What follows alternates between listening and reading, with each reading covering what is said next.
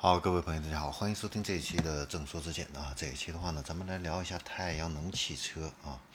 那一直以来的话呢，我们各个国家的这样的一个重心啊，都是在发展这个呃电动汽车啊。但是有一个公司啊，它呢将在今年啊晚些的时候会交付全球首款的可以量产的太阳能汽车啊。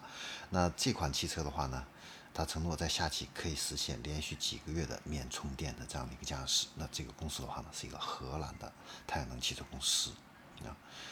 呃，它的这款车型的话呢，使用的是太阳能电池板啊，每天的话呢，都可以给你增加七十公里的这样的一个行驶里程啊。然后呢，它也给你配备了六十千瓦时的这样的一个电池组。所以呢，呃，无论这个车辆的话呢，它是不是在行驶状态下的话呢，它都可以在阳光下。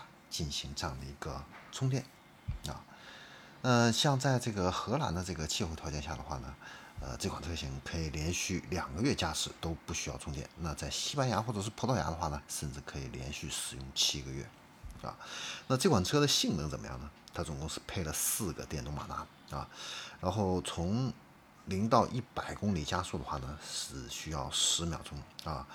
那价格的话呢，当然。